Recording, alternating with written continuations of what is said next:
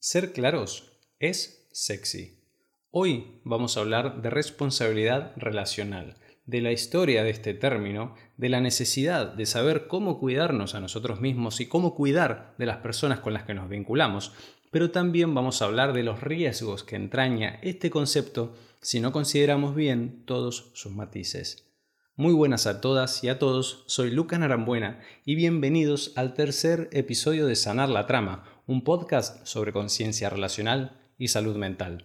Comenzamos.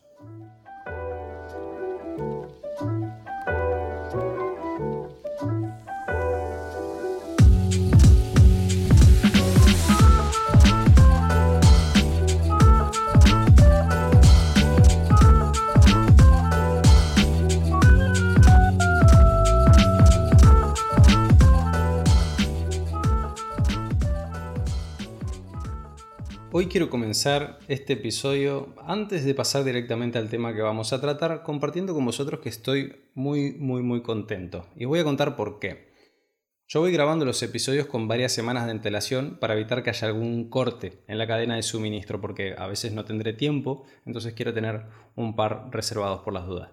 Y la grabación de hoy está sucediendo unos días después de que haya lanzado el episodio número uno, es decir, que haya estrenado el podcast. Estoy muy sorprendido y muy agradecido por todos los mensajes, el cariño y todo el feedback que me habéis dado y que me seguís dando estos días. Es algo que no me lo esperaba, no tenía idea cuál iba a ser la recepción y está siendo una inyección de, cariño y de motivación para poder continuar haciendo esto con ganas, este proyecto que hasta hace muy poquito solamente estaba en mi cabeza. Y me han dicho muchas cosas y entre ellas una gran amiga de la universidad me hizo un comentario de que el título del podcast era muy drexleriano. Y esto es algo que seguramente no ha sido la única en darse cuenta. Los que me conocen saben que a mí me gusta mucho Jorge Drexler, no solo como músico, sino porque creo que es un gran poeta, un gran comunicador y filósofo. Y hace no mucho escuché una entrevista que le hacían a él en otro podcast en la que hablaba de cómo las personas somos radares los unos para los otros. Y me gustó muchísimo esta idea. Los radares son sistemas de detección que emiten ondas que rebotan y luego vuelven al aparato que los ha emitido y que en función de cómo vuelven esas ondas, de cuánto tiempo ha demorado, determinan la posición de lo que los rodea, informan, concluyen sobre lo que hay en el ambiente. Y esta idea del radar me hizo pensar a lo que me ha pasado a mí y lo que nos pasa a todas las personas en general cuando tenemos un proyecto que nos ilusiona o una idea o un sentimiento que cuando lo llevamos en solitario son solamente hipótesis, son dudas, son presentimientos. Tenemos una idea de lo que puede pasar con eso que, tenemos nosotros en la mente, pero, pero, no lo sabemos hasta que soltamos esa información al mundo. Y, y, soltar esa información al mundo es algo que implica también riesgo, ¿no? Como el radar que suelta las ondas esperando que reboten contra algo para saber qué es lo que hay ahí fuera. Y ese espacio intermedio hasta que esas ondas vuelven puede ser un momento un poco complicado. Pero qué importante que es emitir. Y esto es lo que yo hice hace unos días, lanzar también con muchas dudas, con presentimientos y con hipótesis, pero con inseguridades, mi contenido al mundo. Y ahora tengo la suerte de sentir cómo esto está rebotando en vosotros, cómo llega. Y esto es lo que quiero agradecer, porque si la audiencia responde de la manera que sea que lo haga, pero responde, eso permite reajustar, permite concluir, Permite confirmar, rechazar también ideas y hacer síntesis entre lo que creía que iba a volver y lo que finalmente volvió rebotado. En definitiva, es que me brindéis la posibilidad de aprender. Yo solo puedo conocer el significado de lo que estoy haciendo cuando vosotros devolvéis vuestras resonancias, cuando me hacéis de radar. Y ese contraste, ese rebote, esa información que se devuelve es un gran, gran antídoto para la incertidumbre, para las dudas, para la soledad. Es un sostén muy importante en medio de la vulnerabilidad que implica crear algo y ponerlo ahí fuera en circulación en el mundo para que los demás lo juzguen, lo valoren. Así que muchas gracias por ese rebote, muchas gracias por vuestras resonancias, por vuestros mensajes, vuestra inspiración sobre todo, porque me habéis dado muchísimas ideas. Y curiosamente lo que sucede ahora es que la situación se da vuelta, porque al darme estos mensajes os convertís vosotros en emisores y yo en el objeto sobre el cual rebotan esas ondas. Y mi rebote, mi mensaje, lo que os quiero devolver entonces es recordarme y recordaros sobre la importancia de no quedarnos solos con lo que sentimos, con lo que hacemos, con lo que creamos, en definitiva, de ponerlo en circulación con el mundo a pesar de la inseguridad que eso implica, de emitir las ondas de la manera que sea correcta para ti, teniendo cuidado también, cuidándote, a lo mejor en un espacio íntimo, con un amigo, con tu pareja, con un profesional, si es que crees que necesitas un cuidado más técnico, más concreto, o con algún tipo de audiencia si estás creando algo que tiene que ver con tu conocimiento, con lo creativo, con lo artístico.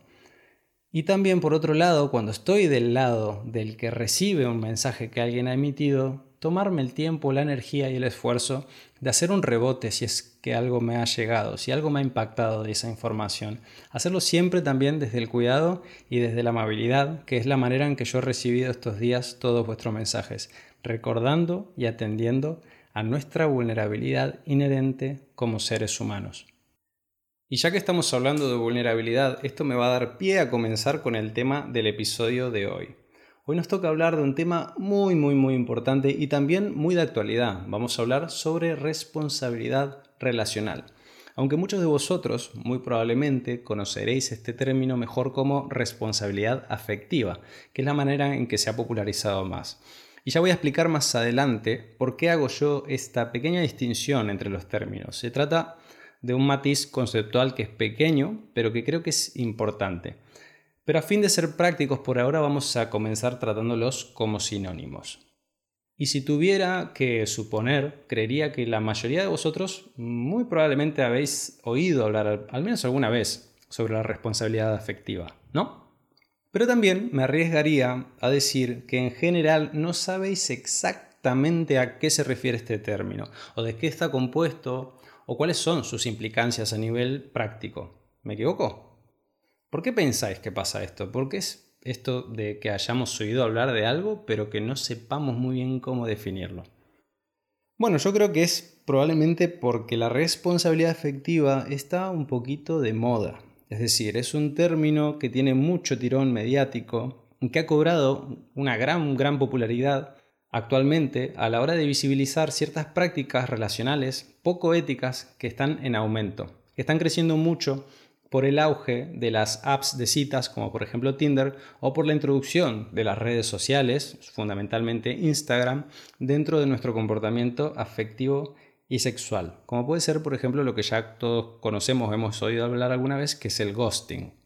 Y todo esto ha ayudado a darle mucha visibilidad y a popularizar el término, pero también, de manera secundaria y menos deseable, ha contribuido a que se banalice, a que sea simplificado, a que se reduzca algo que no queda del todo claro qué es. Y esto es una pena, porque detrás de este término hay una historia, hay un proceso de reflexión y desarrollo sociológico, filosófico y psicológico que es muy rico, muy fértil, que sigue en marcha y porque también es una herramienta que si la conocemos bien nos va a ser mucho más fácil el navegar la incertidumbre y la ambigüedad que tienen las relaciones modernas por una serie de razones que ya expliqué en los episodios anteriores de manera más extensa.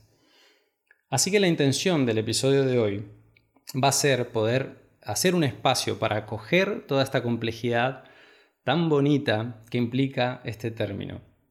Y lo vamos a hacer poquito a poco, como ya es costumbre en este podcast, empezando por el apartado histórico, viendo de dónde surge, cómo, por qué. Esto nos va a dar una pista de cuáles fueron las necesidades que este concepto, que este término vino a resolver, a suplir, en qué circunstancias nació, cuál era la historia en ese momento y vamos a esbozar también una definición que nos permita entender el potencial terapéutico que esto tiene para nosotros, de manera individual, para nuestras emociones y también para sanar nuestras tramas, nuestras relaciones.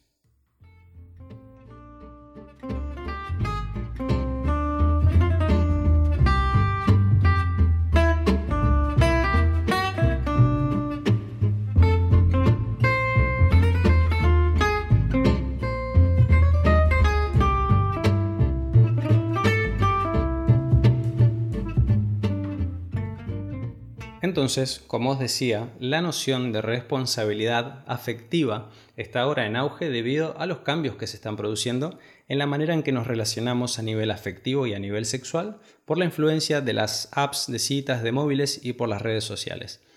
Pero esta noción nace muchísimo antes de que existan estas herramientas. Concretamente nace hace unos 40 años, en la década de los 80, en Estados Unidos y en el marco del movimiento del poliamor y las relaciones abiertas. Y veréis que esto tiene muchísima relación con lo que ya hablé en el episodio anterior, en el número 2, sobre el amor romántico y sobre la estructura, los guiones que a nivel relacional nos aporta la monogamia como el modo más típico de relacionarnos y el que más conocemos porque lo venimos utilizando hace miles de años.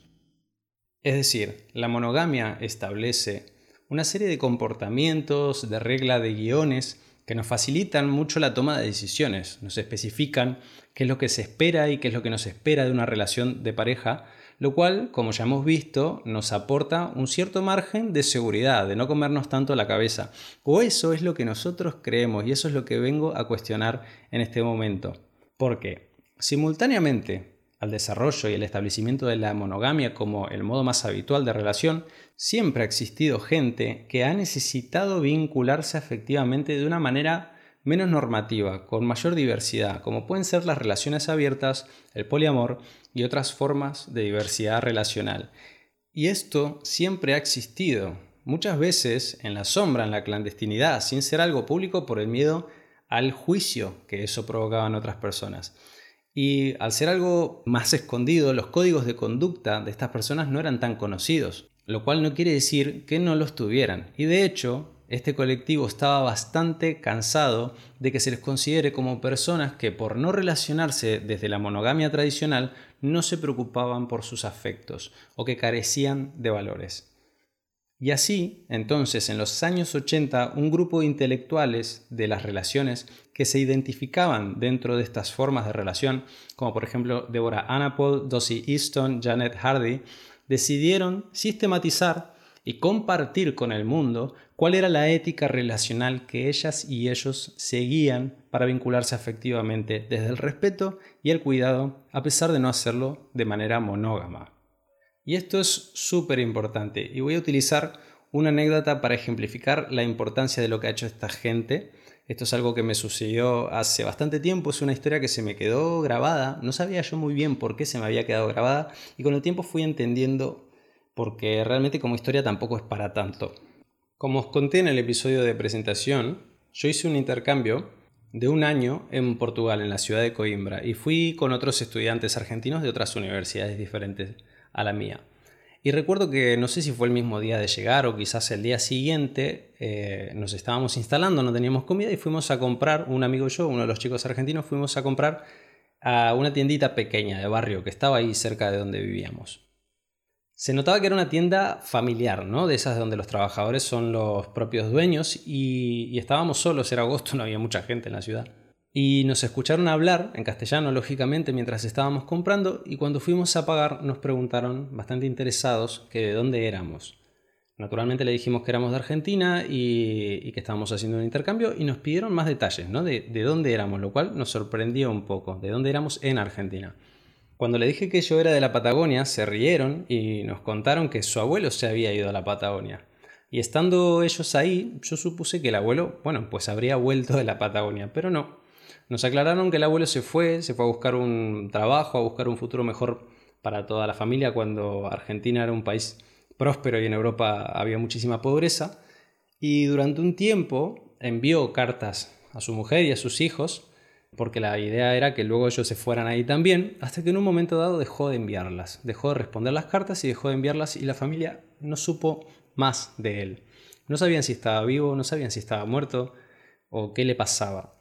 Y después de unos años, a través de otra persona que también había ido, alguien, no sé, cercano a la familia, se enteraron de que este hombre seguía ahí y no solamente que seguía ahí, sino que tenía una familia nueva, patagónica, y que no estaba muerto, sino que simplemente había decidido dejar de responder las cartas que le llegaban. Y lo más sorprendente de esto quizás era la naturalidad con la que estos nietos contaban esta historia, casi como si les hiciera gracia, ¿no? Aceptando que esto era algo normal, es decir, había un riesgo de que esto sucediera cuando ese hombre se fue ahí. Y era habitual que sucediera esta historia. Esta historia no está aislada, no es una historia poco común, ¿no? en la que el hombre se iba a buscar un futuro mejor para la familia y a lo mejor lo encontraba ese futuro mejor para sí mismo, no para todos. y el contacto se cortaba, se seguía con la vida, la gente se readaptaba a las circunstancias. ¿Por qué os cuento esto? ¿Por qué es importante esta historia? Porque esto sucedió a principios del siglo XX, muy lejos de las redes sociales, de las apps de citas y en el marco muy muy muy probablemente de una relación que fuera monógama y tradicional. Dudo que aquí hubiera una relación abierta de por medio, sino a lo mejor la historia hubiese sido diferente. Y esta es una gran lección de humildad que el movimiento de las relaciones abiertas y el poliamor han dado al mundo a pesar de ser tan denostados y tan juzgados. Y es el hecho de visibilizar por primera vez que la necesidad de tener una ética relacional, unos lineamientos de responsabilidad afectiva, no eran solo para las relaciones diversas, abiertas o poliamorosas, sino que era una necesidad para cualquier tipo de relaciones, también las que no tenían que ver con una vinculación romántica. Y esto ha sido así a lo largo de toda la historia, desde que han existido las relaciones. Porque también lo que siempre ha sucedido en las relaciones ha sido justamente la falta de cuidado, la falta de comunicación y la falta de responsabilidad. ¿Qué diferencia hay entre una persona con la que estás hablando por WhatsApp y te bloquea sin dar explicaciones o te deja hablar o que un padre de familia deje de contestar las cartas que su mujer le envía a la Patagonia. Sea por WhatsApp o sea por carta, es desaparecer, sin dar explicaciones, sin cuidar, sin hacerme cargo, sin informar de cómo me siento o si he cambiado de opinión acerca del proyecto que teníamos juntos. Esto es ghosting, y el ghosting es ghosting, seas un millennial del siglo XXI o un abuelito portugués de principio del siglo XX.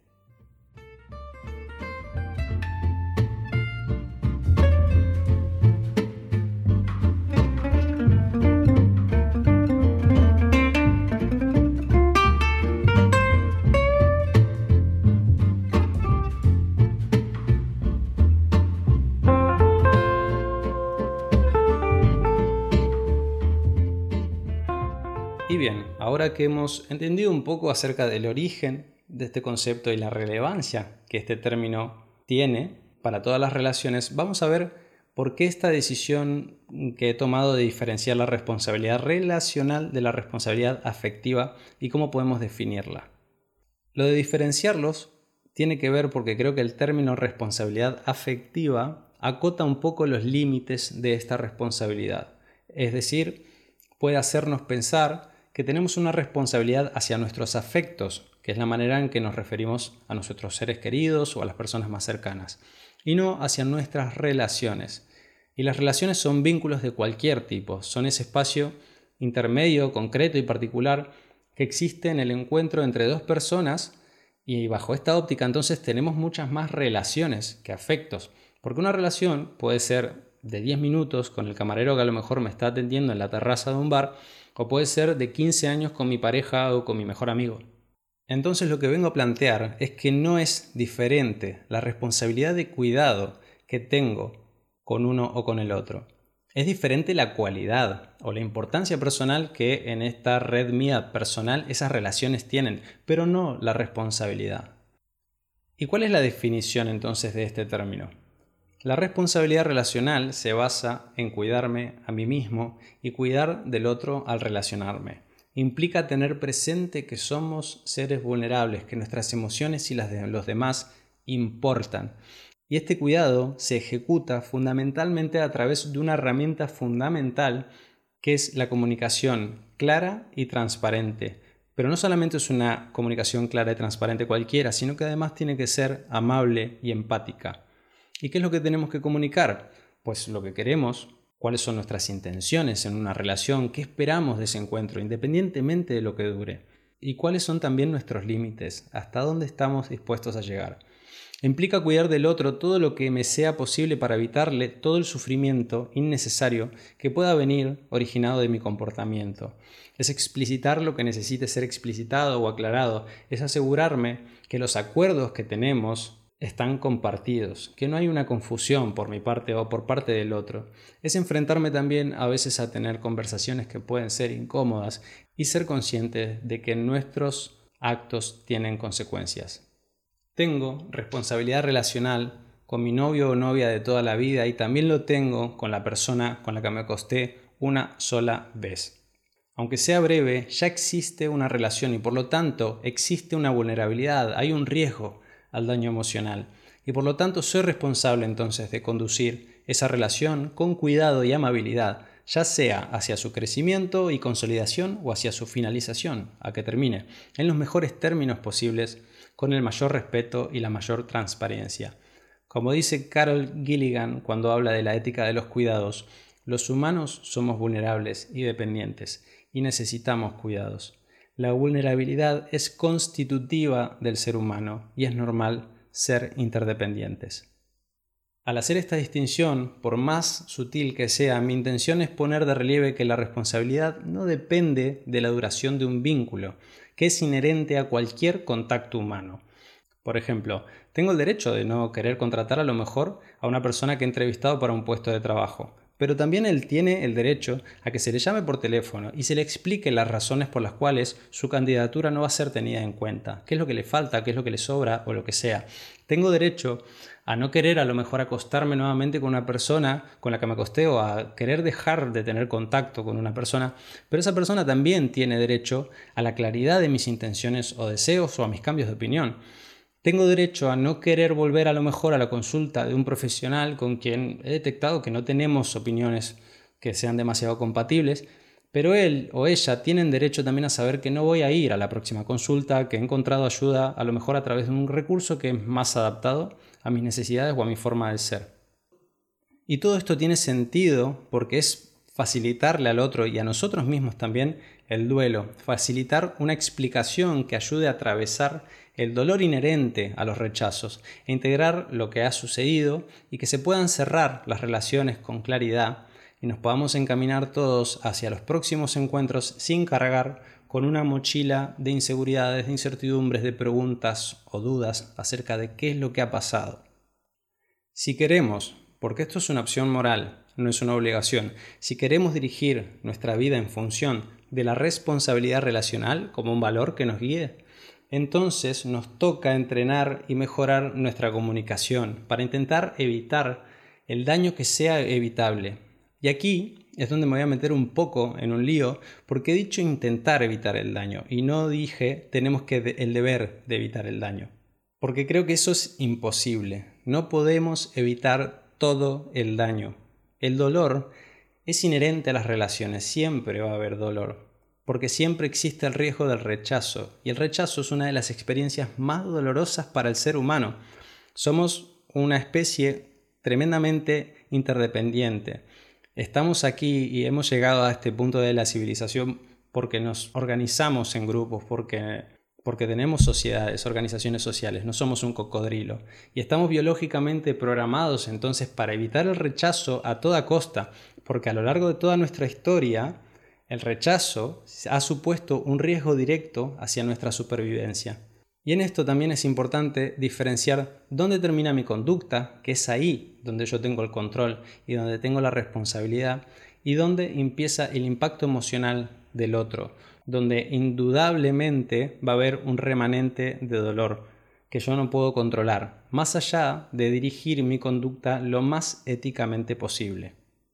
Es importante atender a todos los complejos matices que tiene el concepto de responsabilidad relacional. Se trata de un valor al que apuntar, una herramienta que nos puede ayudar a ser mejores personas y a tener mejores relaciones. No es un deber o una obligación, pero sí es una virtud que desde mi punto de vista conviene cultivar. Vivimos en una época de enorme exigencia por ser perfectos, por no equivocarnos, hacerlo todo bien, y si es en el primer intento, mejor aún pero nos equivocamos constantemente, está dentro de nuestra naturaleza el hacerlo. Y si estoy haciendo este episodio hoy, es desde el reconocimiento también de todas las veces que yo mismo la cagué, de las veces que no fui responsable con mis relaciones, cuando no fui claro con mis deseos, con mis límites, con las intenciones, o cuando no me cuidé a mí mismo en esa interacción o no cuidé al otro. Y si en este escenario yo me autoimpongo el deber de ser responsable a nivel relacional, es probable que me esté poniendo palos en la rueda. Es probable que la exigencia desmedida me lleve a la culpa y a la parálisis, a un lugar muy inoperante. Es probable que no reconozca que esto es un entrenamiento largo, a largo plazo, que implica ir ampliando mi conciencia, ir practicando, ir reajustando y reflexionando en compañía de otras personas que estén en el mismo camino que yo, para que descifremos entre todos cómo podemos ser cada vez más responsables a nivel relacional.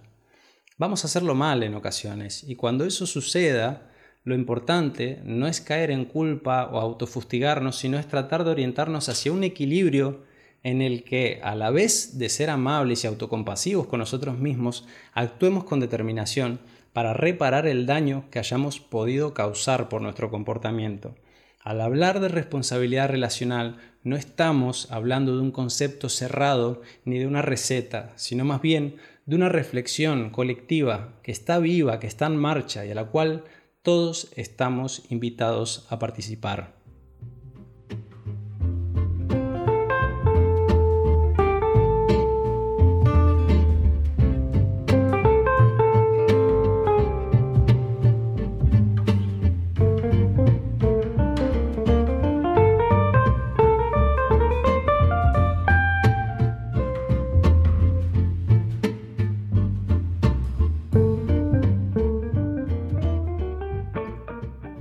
Resumidas cuentas, la responsabilidad relacional no es un lugar al que llegar, sino un camino por transitar. Un camino que comenzó a esbozarse hace unos 40 años, pero que ha sido necesario desde que las relaciones existen, sean más o menos normativas. Hoy hemos descrito los elementos claves de esta responsabilidad, que tienen que ver con la comunicación, el cuidado, y el respeto hacia mí mismo y hacia los demás, siempre, siempre estando atentos a la vulnerabilidad que nos es constitutiva como seres humanos. Hemos diferenciado también la responsabilidad afectiva de la relacional, en tanto esta responsabilidad es inherente a cualquier tipo de contacto humano. Y hemos matizado también la conceptualización más como un valor, como una herramienta orientativa que nos puede ayudar a crecer en un sentido de mayor integridad y cuidado, y no tanto como un imperativo rígido y definitivo que nos puede llevar a un lugar de autoexigencia, de perfeccionismo, que nos paralice y nos pueda hacer sentir juzgados, señalados o culpables. En el próximo episodio vamos a hablar sobre cómo acompañar las emociones difíciles y por qué a veces menos es más. El agradecimiento y recomendación de hoy es un poquito diferente a lo habitual porque os voy a invitar a leer el libro Ética Promiscua de Dossie Easton y Janet Hardy, que son las autoras que nombré al, al inicio, que es una obra que me ha ayudado a mí muchísimo a entender aspectos fundamentales de la ética relacional y de las posibilidades diversas que existen dentro del mundo de las relaciones afectivas. Así que si te ha gustado el episodio, por favor compártelo, porque ya sabes que lo bueno, cuando compartido, dos veces bueno. Y también te invito a dejar tu comentario en las publicaciones de las redes sociales o a valorar el episodio a través de Spotify o Apple Podcast, ya que me estarías haciendo un favor muy grande en la difusión. Nos vemos en el próximo episodio. Muchas gracias una vez más y me despido deseándote una buena semana y una sana trama.